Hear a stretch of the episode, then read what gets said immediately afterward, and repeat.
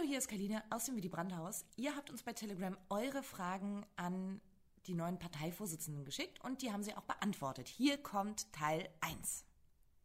Felix Ramberg, SPD Leipzig Ost-Nordost. Liebe Saskia, lieber Norbert, wie war euer erster Tag im Willy Brandt-Haus?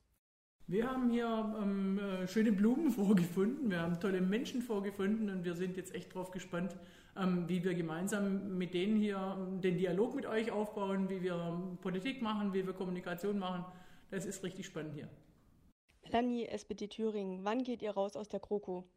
Ja, liebe Dani, äh, wir bleiben dabei bei dem, was wir gesagt haben, nämlich, dass es auf die Inhalte ankommt. Wir müssen darüber reden, dass man jetzt hinter einem Klimabeschluss, so wie wir ihn haben, nicht einfach einen Haken macht und sagt, das ist für diese Legislaturperiode genug. Wir müssen investieren.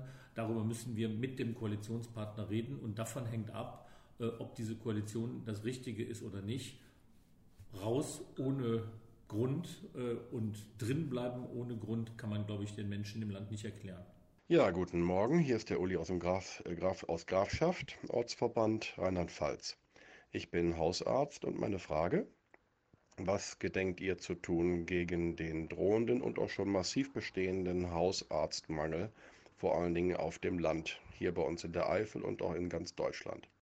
Hallo Uli, ich ähm, ähm, bin selber, komme selber, selber vom Land, ich ähm, habe meinen Wahlkreis im ländlichen äh, Raum und wir haben genau dieselbe Problematik und ich weiß, dass wir äh, zum einen in die, in die, Ausbildung gehen müssen, dass wir dran gehen müssen, dass Hausärzte ähm, äh, gut äh, vergütet sind. Ich weiß aber auch, dass die jungen ähm, äh, Medizinstudierenden äh, eher in, in Richtung nicht jetzt Selbstständigkeit, sondern eher in Angestelltenverhältnisse gehen äh, oder dazu tendieren, weil die einfach ähm, ähm, auch ein Leben neben dem äh, Arztberuf haben wollen, was früher vielleicht vor allem beim Landarzt nicht so gegeben war. Und ähm, da müssen wir neue Formen, glaube ich, auch finden. Du wirst es alles rauf und runter kennen, ähm, medizinische Versorgungszentren und ähnliches mehr, um da tatsächlich auch eine gute Versorgung weiterhin in der Fläche hinzubekommen. Telemedizin äh, und, und äh, andere digitale äh, Unterstützung natürlich mit, mit inbegriffen. Marie aus Göttingen. Und meine Frage ist, was wollt ihr tun, um die Inklusion hier voranzutreiben?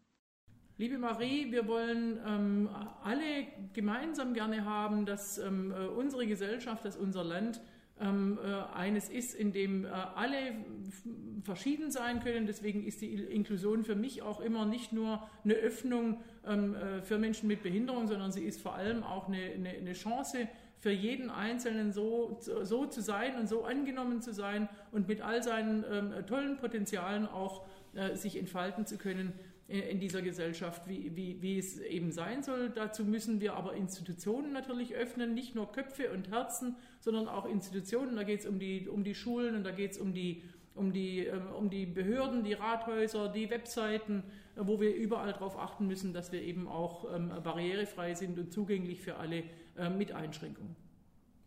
Guten Morgen, hier ist der Munib aus dem Kreisverband Erlangen und ich würde gern wissen, mit äh, welchen gesellschaftlichen Bewegungen oder Organisationen ihr als erstes Kontakt aufnehmen wollt.